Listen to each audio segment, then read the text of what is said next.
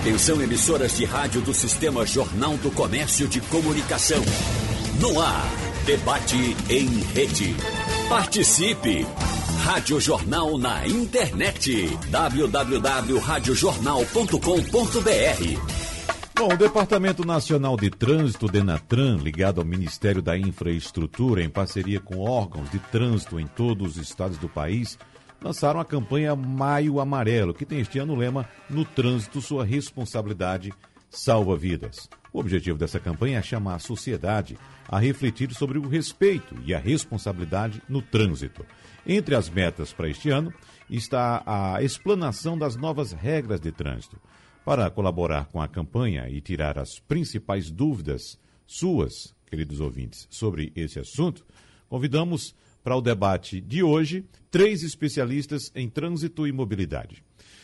Estamos recebendo hoje Danilo Tamelini, que é administrador de empresas, fundador e presidente Latam da Buzap, que é uma empresa tecnológica que oferece o serviço de gestão e enfrentamento de ônibus para empresas e especialista também em mobilidade. Bom dia, Danilo, tudo bem com você? Bom dia, Wagner. Tudo ótimo, obrigado pelo convite. Vamos discutir um pouco.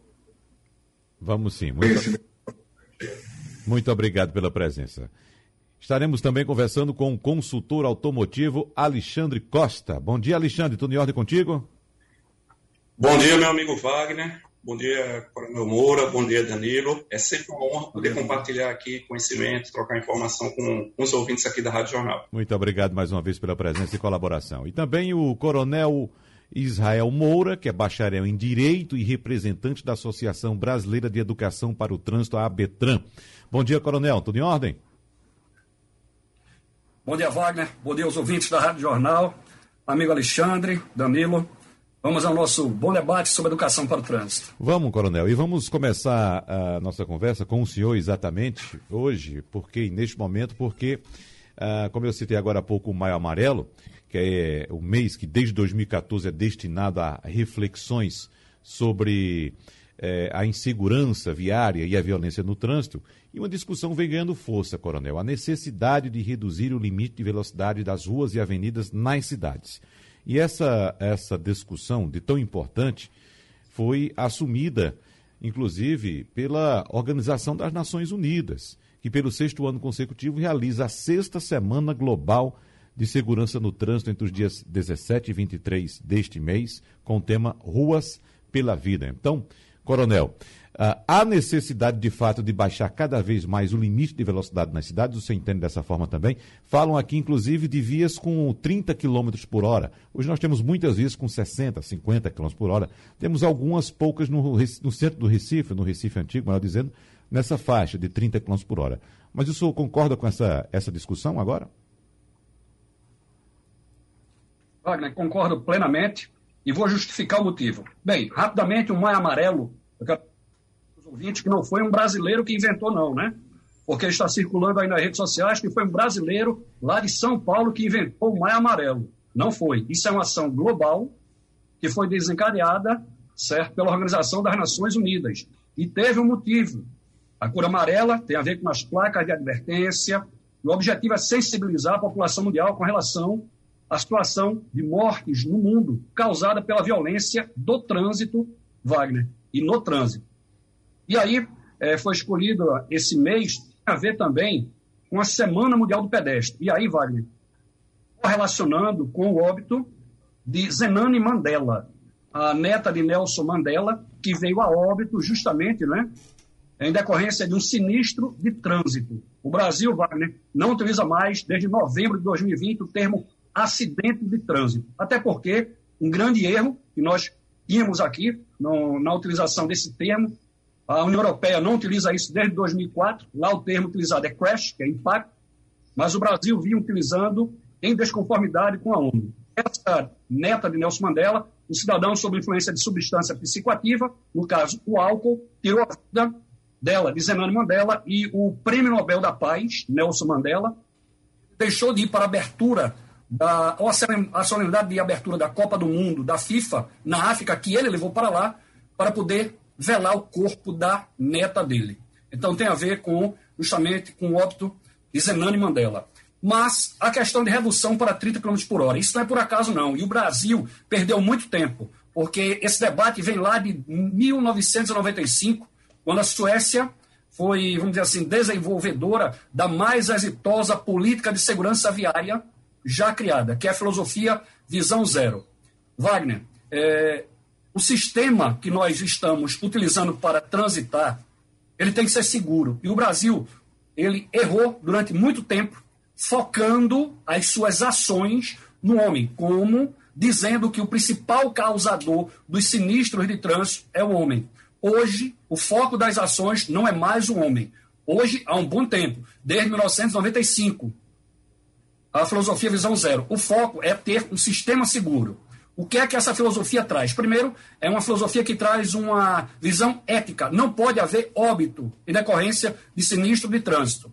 E aí, o sistema ele tem que ser seguro. Então, o foco das ações é termos um sistema seguro. Para tanto, o que é que acontece? Levou-se em consideração que o homem ele é falho, o homem vai errar. Agora, quando ele errar, Wagner, o impacto que aquela máquina que ele conduz, ele causar a um ser humano, a um ente vivente racional, a um pedestre, não pode tirar a vida. Por isso, o objetivo de reduzir a velocidade para 30 km, porque na hora que o impacto ele acontecer nesse pedestre, o impacto ele será absorvido pelo ser humano e ele não virá a óbito. E aí o objetivo é velocidade para 30 km. O Brasil perdeu muito tempo para entender o que a União Europeia já vinha fazendo.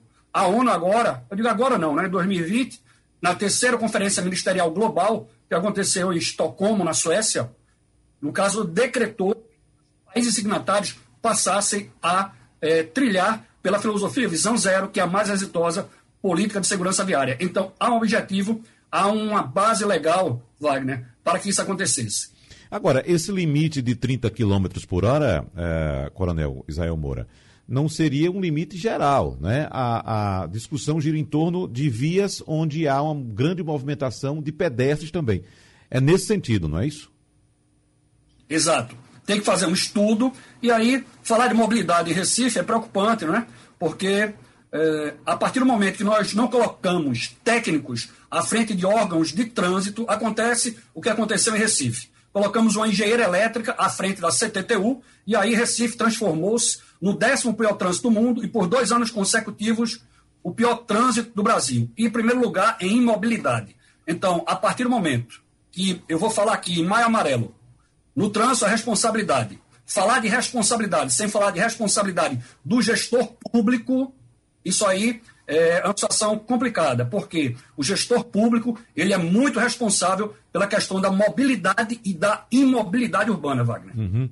Danilo Tamelini, quais são suas colocações iniciais em relação a esse assunto? O quesito mobilidade e também esse tema que a gente acaba de levantar da redução do limite de velocidade no trânsito nas grandes cidades.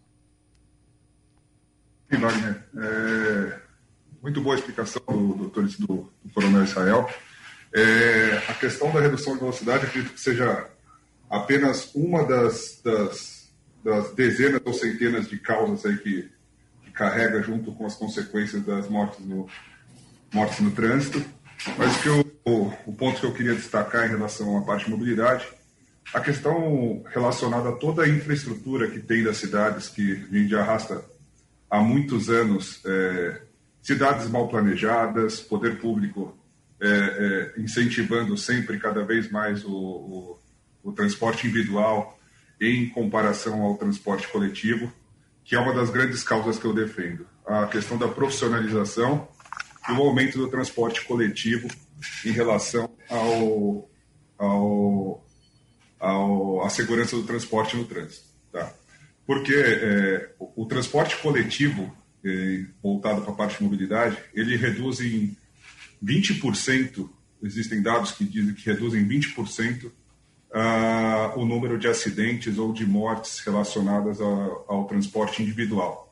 É, só que o, o, governo acaba fazendo completamente ao contrário. Né? A gente tem um, um, incentivo muito forte ainda do transporte individual, seja ele por, os incentivos de crédito para as pessoas. O brasileiro ele tem um, tem um, um hábito, ele tem um, uma cultura de ter o carro próprio, que ela vem se transformando aí com, com a chegada das novas gerações, mas ainda o incentivo do transporte individual é muito grande. é, em relação a motos, em relação a, a carro, e também os incentivos aos, às, às montadoras, né, que têm grandes isenções fiscais, todo esse processo. E acaba tendo um desincentivo muito grande no transporte, no transporte coletivo. Quando a gente fala transporte coletivo, envolve desde malhas de metrô, malhas de trem, é, transporte público é, de ônibus, transporte privado de ônibus, é que é o fretamento, que é o, é o segmento que eu tenho mais expertise. E eu acredito que ainda tem, a gente tem muito caminho ainda pela frente para para poder organizar as cidades e também um outro ponto que eu gostaria de destacar é a parte da educação também, que eu, eu acho que tem muito relacionado à educação ao trânsito. É, ainda existe uma, um déficit muito grande de, de, de educação para a nossa sociedade voltada para a educação no trânsito. Uhum. Alexandre Costa, quando a gente fala de segurança do trânsito, a gente não pode deixar de citar também um ator importantíssimo no trânsito, que é o próprio carro. Né? E quando a gente lembra muito bem uh, da situação atual, inclusive Danilo Tamelini citou agora da questão da tecnologia nos veículos, e a gente tratou muito desse assunto aqui, vai tratar ainda, evidentemente, hoje, da evolução tecnológica dos automóveis. E no quesito segurança também, Alexandre. Então, os veículos, nós estamos, inclusive, partindo para a era do carro autônomo, e o carro autônomo ele tem um, um, uma preocupação muito maior com a segurança, até porque ele só faz o que está previsto uh, tanto no planejamento quanto no que é dito pela lei, na lei de trânsito, não é isso, Alexandre? Sim, exatamente. Muito bom falar disso, Wagner. É, o, o, carro autônomo ele perdeu um pouco de espaço em função, infelizmente, do acidente que aconteceu nos Estados Unidos, um, um acidente é, fatal, mas a ideia do carro autônomo é eliminar da equação justamente o ponto mais frágil, que é o ser humano, que está ali é mais, é, está mais sujeito a cometer um erro. Falando, fazendo um link aqui do que foi comentado antes, Mário, sobre essa questão da redução da velocidade, é, a gente precisa entender também o, o, efeito da física em cima do corpo humano. A gente não tem noção da velocidade que a gente está tá dentro do carro. Então, quando a gente fala que eu estou dentro de um carro a, a 100 km por hora, eu estou percorrendo em um segundo 27 metros. Isso é muito é, é, muita coisa. Então, o que, é que a engenharia automotiva ela faz é justamente tentar é, minimizar isso, é tentar aumentar o tempo de resposta né? Quando você é, limita a velocidade nas vias, é para tentar dar um pouco mais de tempo de resposta para que o seu organismo possa perceber ah, o risco e tomar a decisão da frenagem ou, ou de, de, mudar o curso do veículo. No caso do carro autônomo ou semi-autônomo, né, é fazer a leitura do ambiente para que ele possa entender onde ele está e tomar a decisão mais segura, né, numa fração de segundos. É, temos uma, um, uma sorte, Wagner, apesar dos poucos dados a respeito da, das colisões que, que, dos acidentes de trânsito nos últimos anos aqui no Brasil, é, mas em 2020, agora, no ano passado, todas as novas plataformas automotivas, elas obrigatoriamente, por lei, precisam contar com seis airbags né, que é um, um, dispositivo de segurança passiva, né, que atua depois que o acidente aconteceu. E desde 2014, os carros são obrigados a sair com o ABS. Então, ainda não se tem um estudo da implementação do ABS e do airbag, quantas vidas foram poupadas em cima disso. Mas está havendo, sim, uma evolução significativa. Eu posso dizer, nos últimos sete anos, que o carro aqui no Brasil ele está muito mais seguro do que na, na, na década é, passada. Os carros de 2020 são obrigatórios sair com airbag e com controle de tração e estabilidade, que é justamente um dos dispositivos que é um, é um vamos dizer assim, é um software dentro do ABS, né, que controla a, a saída do, do, do, carro depois que eu mudo de, de, de, sentido numa via, onde acontecem muitos acidentes em rodovias, que vai atuar o controle de estabilidade. Então, daqui para frente, o que se imagina, Wagner, é que com a inteligência maior implementada nos veículos, o número de acidentes venha a diminuir. Lembrando que a quantidade de carros né, presente na, nas vias, aumenta aí o risco de, de, de colisão. É claro, né? Então, estatisticamente, quanto maior o carro na rua, maior a tendência de acidente. Por isso que o Danilo comentou da questão de estimular o transporte, o transporte público. Mas sim, é fato que a tecnologia está vindo né, e já está bem implementada no Brasil. Se a gente pegar, nos, como eu falei, nos últimos sete anos, as tecnologias implementadas elas tendem sim a reduzir o risco de morte ou de acidente, ou de acidente grave uhum. né, com, os, com o motorista e passageiro. Agora, Alexandre, é, de qualquer forma, mesmo com o avanço da tecnologia, o veículo, o automóvel ainda depende muito do condutor. É, inclusive, esses dispositivos Sim. que você citou, Sim. controle de tração, controle de estabilidade, os veículos até permitem que esses controles sejam desligados. Né? Então, uh, você citou a questão do carro totalmente autônomo, que deu uma freada aí na, na, na, no desenvolvimento por causa daquele acidente bem lembrado por você lá nos Estados Unidos, mas nós temos uma quantidade grande de veículos semi-autônomos chegando, né? inclusive veículos Isso. que podem identificar obstáculos à frente e frear automaticamente sem que o motorista necessariamente coloque o pé no freio. Enfim, vem alguns dispositivos, mesmo assim, como eu disse, Alexandre, dispositivos que podem ser, inclusive, uh, desligados pelo condutor, né? Sim. É, o mais importante, muito bem comentado isso, Wagner, é a conscientização é, do motorista. Eu sempre falo muito isso, e desde que eu comecei há 26 anos atrás a estudar o setor automotivo, né, com experiência nesse segmento, eu sempre me interessei por essa questão da segurança. E eu sempre percebi que muito dos acidentes que acontecem tem uma grande participação da, da, uma margem de erro muito grande por conta do condutor. Não só pela maneira de dirigir, não só por descumprir as regras, Wagner, mas se você me permitir também falar sobre isso, sobre a manutenção do veículo. Esse é um ponto importante, muito importante. Né? Infelizmente, são, são, poucas informações que a gente tem de estudos relacionados a isso, mas a, não só a maneira de conduzir, mas a condição atual de rodagem do veículo, como o desgaste do, dos pneus, o desgaste das pastilhas de freio, a falta de alinhamento, balanceamento, falta de manutenção básica, sim, é fator que prejudica ou aumenta as chances né, de, um, de um acidente. Uma simples palheta, Wagner, em dia de chuva, pode aumentar o risco de um acidente em mais de 30%. O simples fato de eu rodar com um farol aceso numa rodovia torna o carro até 30% mais visível. Então, assim, muitas vezes não fazer uso dos recursos que o carro tem ou não manter a, a, manutenção em dia, isso pode sim ser um fator que, que gere um acidente, bem comentado. E lembrando, Wagner, que aqui no Brasil já está liberado o nível 3 de autonomia veicular ou seja, alguns veículos de, de alta gama são capazes de tomar decisão como frear é, no lugar do, do, motorista. Só que isso exige uma adaptação por parte do motorista, Wagner.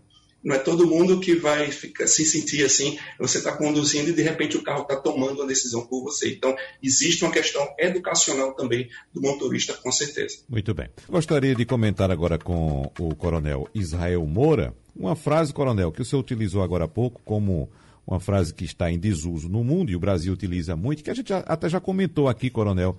Eu já comentei com o senhor, já comentei também com Alexandre Costa, essa questão do acidente de trânsito, que de fato, como o senhor bem colocou, não existe acidente de trânsito, né? No trânsito, se ocorrer uma colisão, uma saída de pista, um capotamento, alguma coisa desse tipo, alguém cometeu algum erro. Né? Então, de fato, é bom a gente tirar essa, essa frase essa condição de acidente de trânsito, porque as coisas não acontecem assim. Não é um acidente. Alguém cometeu o erro, não é isso, professor e é, é, coronel Israel Moura?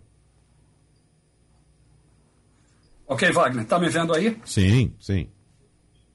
Bem, primeiro eu queria dar uma informação, complementando o que o Alexandre falou. Em 1962, foi feita uma pesquisa, um relatório, Wagner, pelo Dr. Legis Norman. Dr. Norman, ele exercia a função de diretor do Serviço de Transporte Médico de Londres. Ele começou a tabular justamente a quantidade de lesionados que chegava lá no hospital em Londres. E aí ele chegou à estatística em 1962, 90% dos lesionados a causa do sinistro homem. 6% o veículo e 4% a via. Então esse dado aí que muita gente fala a origem é de um relatório que foi apresentado há 50 anos pelo Dr. Norman e que muita gente ainda hoje fala e não sabe de onde vem. Que está desatualizado, porque chegou inclusive agora a inteligência artificial. Complementando o que o Alexandre falou, esses dois óbitos que aconteceram agora nos Estados Unidos, e que eu acompanho isso aí, porque em 2015 eu estive no evento da ONU em Brasília. O primeiro óbito que aconteceu nos Estados Unidos foi de um mariner norte-americano no carro da Tesla. E o segundo óbito que aconteceu foi da ciclista no carro da Uber. Então não é de agora. E me preocupa muito quando a gente fala, eu sou professor de direito de trânsito, quando a gente fala de tecnologia, mas não se preocupa com a legislação. Vou dar um exemplo, Wagner. No Brasil, eu não posso criminalizar uma pessoa jurídica, uma empresa que fez um carro, como o meu carro. Eu tive que levar meu carro para fazer um recall, porque meu carro veio com uma peça de fábrica que poderia torar no meio e o carro capotar. Aqui no Brasil não acontece nada com a empresa. Criminalmente, não. Nos Estados Unidos, sim. Me preocupa muito essa questão da legalidade. Por quê? Está se evoluindo muito em tecnologia, mas com relação à responsabilidade, quem vai ser punido criminalmente no caso desses óbitos lá nos Estados Unidos? O primeiro país, é, meu amigo Wagner, que isso foi a Alemanha, que é o berço do direito hoje, junto com a Espanha. E os Estados Unidos já vem acompanhando. O Brasil ainda não tem nada sobre isso. Não tem nem debate sobre a questão da responsabilidade criminal. Porque se o cidadão, em um veículo totalmente automatizado. Automação 5, não é, Alexandre? O isso, veículo isso. um sinistro. Quem vai ser responsabilizado? No Brasil, a gente não sabe quem é, viu, Wagner? Uhum. E outra coisa, a questão do condutor. Ele não vai ser mais condutor, ele vai ser transportado. Então tem que haver uma mudança radical sobre o comportamento dessa pessoa que vai estar dentro do veículo. Quer ver uma coisa, Wagner? O cidadão dentro de um veículo, Alexandre, totalmente automatizado, com automação 5, ele pode estar embriagado, porque ele não está conduzindo veículo, uhum. ele celular embriagado. Ele vai descer do veículo embriagado e vai dizer, coronel, eu posso beber, certo? Porque eu não estou dirigindo. Quem está dirigindo é o carro. Uhum. Entendeu? A complexidade disso aí. É. E estão de acidente. A ONU, Wagner, Alexandre e Danilo, desde 2004 não utiliza isso. Está aqui, olha. A ONU falou pela primeira vez sobre segurança viária. Apresentou ao mundo um relatório através da OMS no dia 7 de abril de 2004 que é o Dia Mundial da Saúde, em Genebra e em Paris. E aí houve um informe mundial que foi apresentado pelo secretário-geral Ban Ki-moon, traçando os pilares da segurança viária. E o Brasil não cumpre isso. Nós não temos, e Alexandre sabe, nós não temos no Brasil um órgão responsável para promover segurança viária. Não temos nenhum. Nos Estados Unidos nós temos uma agência que é a NHTSA. Eu estive lá em 91. 70, em 74, aconteceu a Olimpíada de Montreal, Alexandre. Em 91, eu fui para lá, para o Canadá, para estudar como eles fizeram o planejamento na mobilidade urbana em Montreal. Em 91. Aqui nós não temos, Wagner, um órgão responsável por segurança viária. Já começa errado, porque é o primeiro pilar para termos segurança viária, não dito por mim, viu, Wagner? Dito hum. pela ONU. É o primeiro pilar. Nós não temos. E aí, tornou-se um problema de saúde pública. O doutor Norman apresentou e disse lá à ONU, em 1962, que é um problema de saúde pública de primeira grandeza. Mostrou que naquela época já tínhamos uma epidemia. Em 2004, a OMS disse não. Passamos de uma epidemia, Wagner, para uma pandemia. Então, a pandemia que nós chamamos no trânsito completou esse ano 17 anos. A do coronavírus tem dois. Só que a do trânsito nós já sabemos o que tem que fazer, porque houve um levantamento mundial, houve um informe mundial. E aí não se tem, não se usa o termo acidente. Como você bem falou, Wagner, segurança viária não é acidental. Até porque acidente vem do latim acidere, aquilo que acontece por acaso. E no trânsito, Wagner, Alexandre e Danilo, não existe acaso. Ou é doloso ou é culposo. Ok, Wagner? Ok, Coronel. Agora vamos conversar também com Danilo Tamelini, porque a gente sabe que a solução da mobilidade nas grandes cidades do planeta passa pelo transporte coletivo. E a gente estava falando também de tecnologia, Danilo, e eu queria saber como é que a tecnologia pode colaborar nesse sentido de melhorar o transporte coletivo nas grandes cidades e também a segurança, evidentemente, porque a gente sabe que uh, cada vez mais o veículo de transporte individual ou transporte é, para até cinco pessoas, no caso os carros, eles vão ficando cada vez mais de lado em todos os lugares desenvolvidos deste planeta. Ao contrário do nosso, que sempre há um estímulo ao carro para que faça o transporte das pessoas, em detrimento do transporte público, Danilo.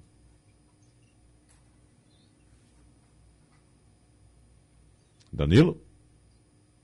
Bom, Danilo Tamelini. Desculpa, desculpa. Pois não, Estava voltou. no mudo. Estava no mudo, pois lá. É, Wagner, Uhum. é, em relação à parte tecnológica, como que ela pode melhorar a- a- em relação à segurança no mundo, é, vou pegar um pouquinho do gancho do que o Alexandre falou, do que o, o Israel falou. Quando a gente fala de, de carros autônomos, que a gente está falando aí da, da mais alta tecnologia possível em relação à mobilidade, é, existem, existe uma, uma necessidade de infraestrutura, a gente fala das cidades inteligentes, por trás de tudo isso, que é, ainda que nos países como o Brasil, os países subdesenvolvidos, a gente está alguns anos luz atrasados para a gente poder ter soluções eficientes ainda é, relacionadas ao, ao carro autônomo. Obviamente, a gente já tem carros autônomos a nível 3, que são carros que, tem, são semi, semi-autônomos, né, como, como o Alexandre explicou direitinho aí. É, mas a gente tem um, um- a gente tem muita coisa a, a- a ser desenvolvida no que se tange às cidades inteligentes, conectividade, infraestrutura, todo esse processo que, que engloba a- o tema Smart City. Tá? É, hoje, falando de, de tecnologia para segurança, existem diversas empresas, diversos trabalhos sendo realizados em, em detrimento à tecnologia embarcada. É, eu, por estar mais envolvido na parte do transporte coletivo, hoje, eu, hoje a gente presencia aí, é, diversas empresas que estão investindo é, em sensores de sono, principalmente para a parte de motorista, para é, qualquer deslize que ele tem em relação a, a uma fadiga, o, o, o próprio veículo avisar ele, é, tempos de descanso, é, condução quando ele está saindo um pouco da, da, da via. Então, existe uma tecnologia embarcada muito forte. É, a parte de, de câmeras também, que estão ali vigiando esse, esse condutor profissional, que, que acaba ajudando muito a redução de, de, dessas, dessas ocorrências que nós temos nas vias. É, um tema que, que, eu, que eu gosto de abordar em relação à tecnologia é a parte do profissionalismo em relação à, à mobilidade urbana. Tá? É, eu acho que a gente incentivando cada vez mais o profissionalismo, incentivando cada vez mais esse transporte, não só coletivo, mas a profissionalização do mesmo, a gente vai estar ofertando, tendo ofertas de transporte a nível geral, de maneira profissional, com condutores profissionais, com investimentos é, é, para a parte de segurança corporativos. Tá? Quando eu falo isso, é desde um, de, um, de, um, de um metrô, de um trem, é, até mesmo um próprio condutor de, de Uber, de 99, que hoje existe a, a, um, uma tendência de trazer um profissionalismo maior, uma segurança maior para essas pessoas. E eu queria entrar também num tema que, que eu acredito que é uma consequência de tudo isso, é a nova geração que está chegando, que é o, são os millennials, que essa geração é uma geração que não quer ter carro, é uma geração que ela não quer ter posse. Ela, a gente acaba entrando um pouquinho no, no, no termo que se fala no, no, nosso mundo de mobilidade, que é o MAS, que é o Mobility as a Service, é o, é o serviço com mobilidade. Então, esses jovens, essa nova geração, ela quer ter opções de transporte na palma da mão dela. Eu acho que com isso também, é, é, é, falando um pouquinho de, de da, da, da do, do para onde nós estamos caminhando em relação às novas gerações, eu acho que também existe um incentivo muito grande, existe uma tendência muito grande de essas, de essa, desses níveis de, de ocorrências que nós temos no trânsito reduzir, porque a gente vai estar cada vez mais trabalhando com um nível de tecnologia embarcada maior, incentivado pelas empresas e também com profissionais envolvidos em todo esse, em todo esse processo. Uhum. Ô Danilo, uh, Alexandre já trouxe para a gente a informação de que uh, a indústria deu um certo freio no desenvolvimento do carro, do carro autônomo. Mas você vislumbra, já que você citou aí os milênios e o avanço da tecnologia também, você vislumbra para alguns anos daqui adiante a adoção do transporte coletivo sem a utilização, por exemplo, de um condutor, porque nós estamos discutindo aqui no Recife é, a questão do cobrador ainda de ônibus, né? Ah, a gente sabe que existem várias formas de pagamento, várias formas eletrônicas de pagamento hoje do bilhete do, do transporte coletivo. Agora, você vislumbra essa possibilidade de, em alguns anos, nós termos, isso, claro, com a adoção do 5G, com a criação de cidades inteligentes, a chegada de um, de um veículo coletivo sem condutor presente ali? Sim, sim, acredito e, e já é realidade já em algum, algumas regiões do mundo. É, hoje a gente tem hoje a gente tem trens metrôs é, que funcionam sem, sem a presença de um, de um condutor, é, tudo, tudo informatizado, tudo controlado por um CCO. É, a chegada cada vez mais intensa dos BRTs também, que são as linhas de ônibus é, nas grandes cidades. Existe uma tendência grande também de, de no futuro nós temos é, esses veículos de maneira autônoma. Então, é, eu acredito sim que com o desenvolvimento das cidades, com o desenvolvimento da tecnologia, com o desenvolvimento da conectividade, uh, nós teremos sim é, ótimas soluções uh, coletivas para o, o serviço autônomo. Ou seja, Alexandre Costa, à medida que o tempo vai passando, a gente vai se convencendo cada vez mais daquela ideia ou daquele pensamento que diz que estamos cada vez mais pilotando computadores e não carros, né, Alexandre? Isso é, isso é verdade, Wagner. Inclusive, o, o comentário do, do Coronel Moura foi perfeito é, com relação a essa, essa visão do carro autônomo, né, com relação a, ao fato do. A tecnologia evoluiu tanto, Wagner, que o aspecto jurídico está acompanhando, então realmente isso precisa ser discutido. Lembrando a todos que a maioria das pessoas que estão nos escutando, Wagner, nesse momento estão conduzindo seus carros, uhum. então esse é um ponto importante, estamos falando sobre segurança do trânsito para as pessoas que estão, que estão dirigindo.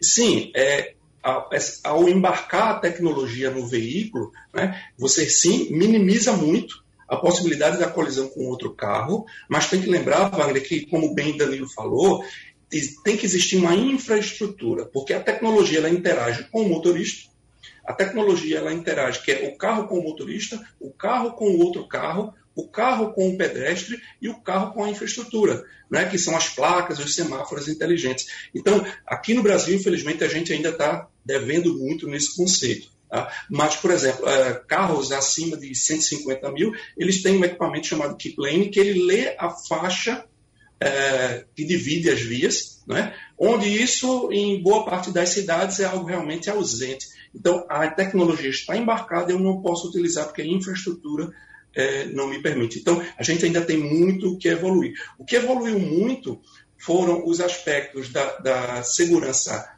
passiva, ou seja, depois da colisão, para minimizar os riscos de, de, de, de, lesão grave. Então, seis airbags, né? a carroceria deformável, coluna de direção retrátil, tudo isso vai impactar. O que precisa ser feito, e aqui no Brasil houve uma evolução significativa, é dos carros que estão conseguindo ler o ambiente no qual estão inseridos.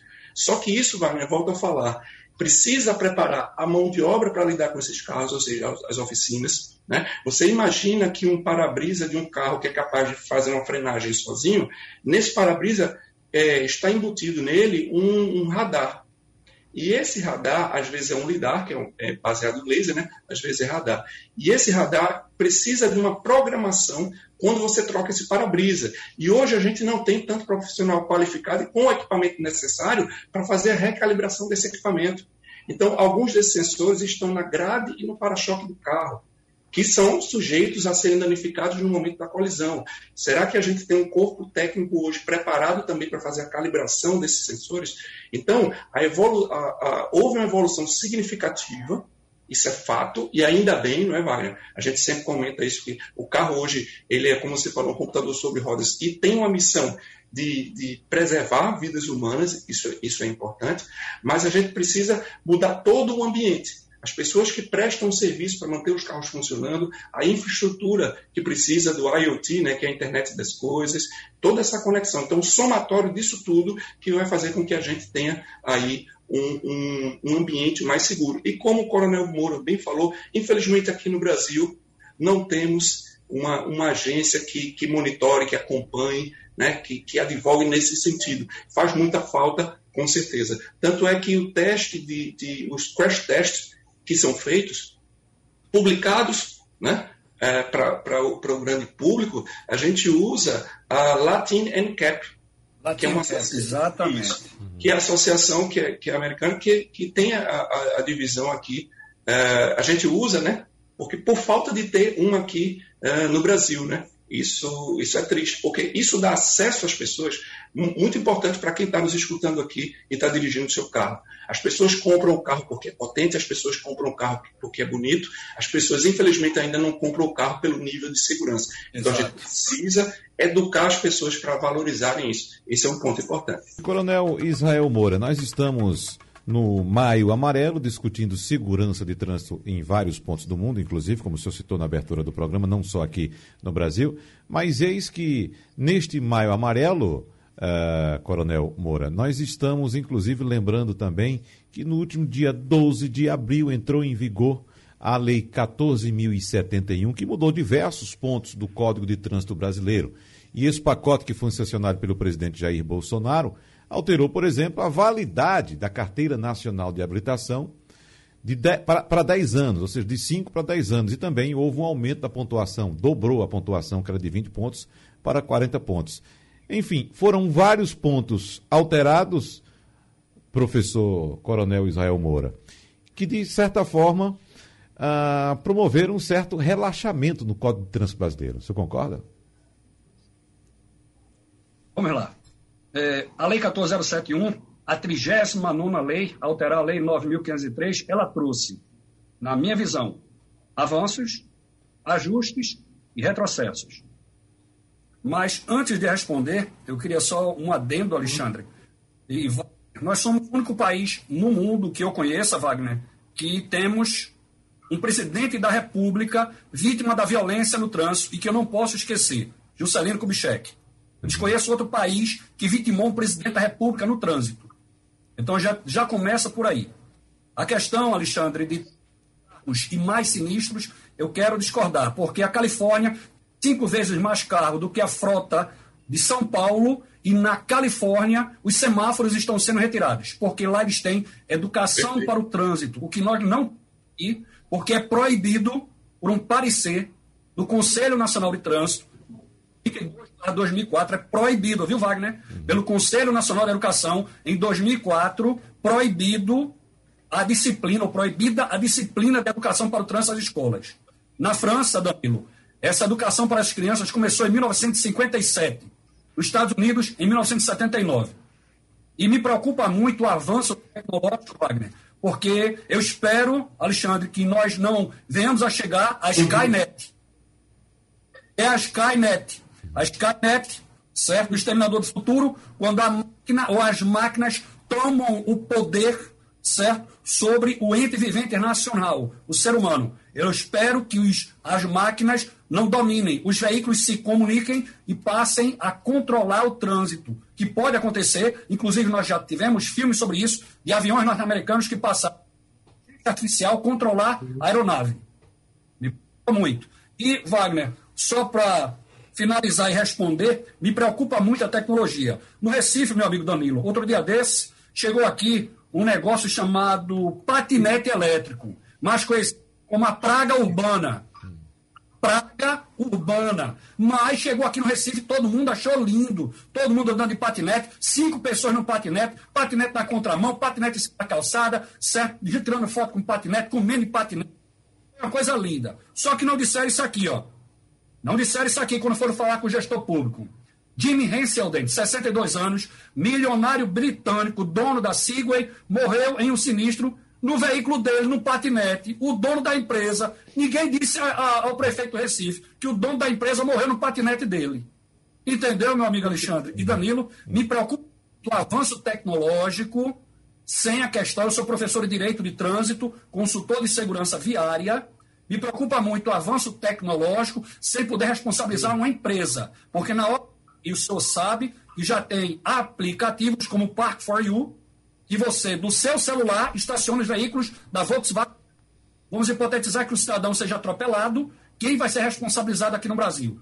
Então, avançar tecnologicamente é muito bom. Está aqui no celular, 5G. Mas, se eu não puder responsabilizar a empresa, como acontece nos Estados Unidos, a Tesla vai sofrer um processo pesado. A Uber já está sofrendo lá, porque lá a pessoa jurídica é responsabilizada. Aqui não. Só eu e você, Alexandre, somos pessoas físicas. Para responder, meu amigo Wagner, Sim. a questão da lei, uhum. é, a ONU falou que devemos tratar trânsito com ciência, com evidência científica. Dizer que houve um afrouxamento, eu até entendo, porque dilatou o prazo, mas eu quero dados científicos para poder responder a você. Ah, passou, Moura, de 20 para 40. Passou. Isso não quer dizer que vai aumentar a violência no trânsito. Precisamos de evidência. Do mesmo jeito, Wagner, que dar uma palestra a uma criancinha na escola não significa para mim que eu trabalho com evidência científica.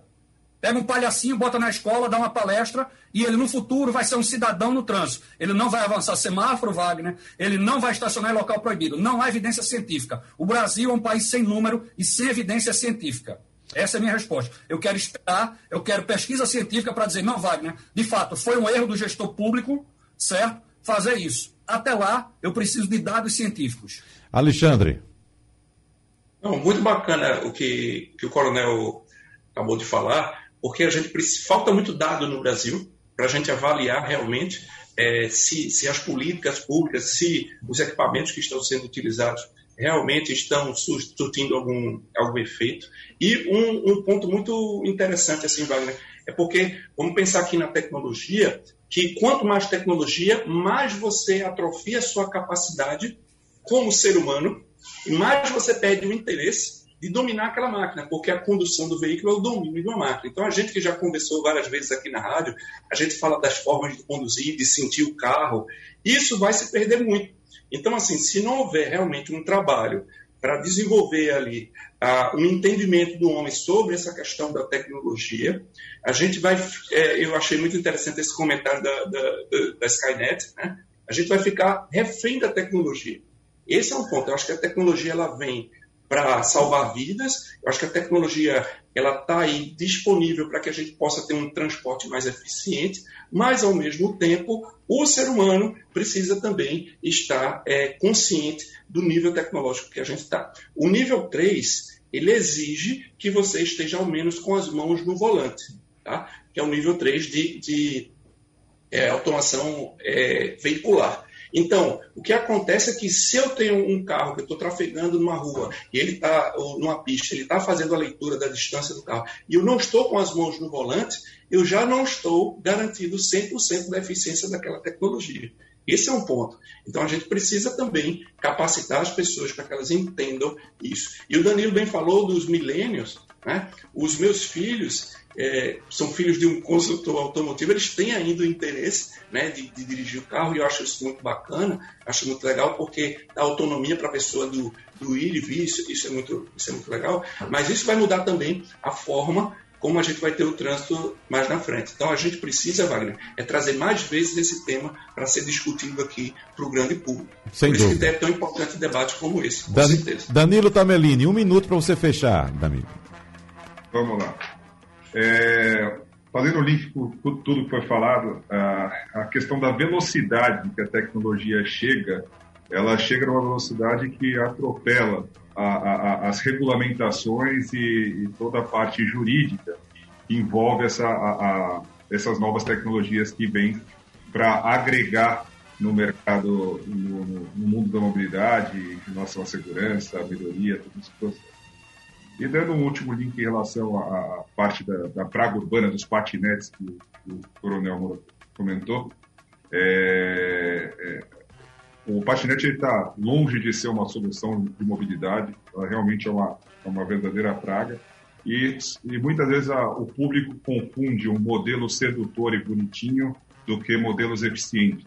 Então, acho que fala muito da eficiência e a gente buscar eficiência junto com o poder público, junto com a sociedade, para poder ter cada vez, cada vez mais ser eficiente nesse mercado de mobilidade urbana. Muito bem. Então, Danilo Tamelini, especialista em mobilidade, muito obrigado pela sua participação. Nós agradecemos também ao consultor automotivo Alexandre Costa e ao coronel, bacharel em Direito e professor de Legislação do Trânsito, Israel Moura, por mais uma vez colaborar com a gente aqui também. E para você que nos acompanha, muito obrigado a todos. Sugestão ou comentário sobre o programa que você acaba de ouvir, envie para o e-mail ouvinte@radiojornal.com.br ou para o endereço Rua do Lima 250, Santo Amaro, Recife, Pernambuco.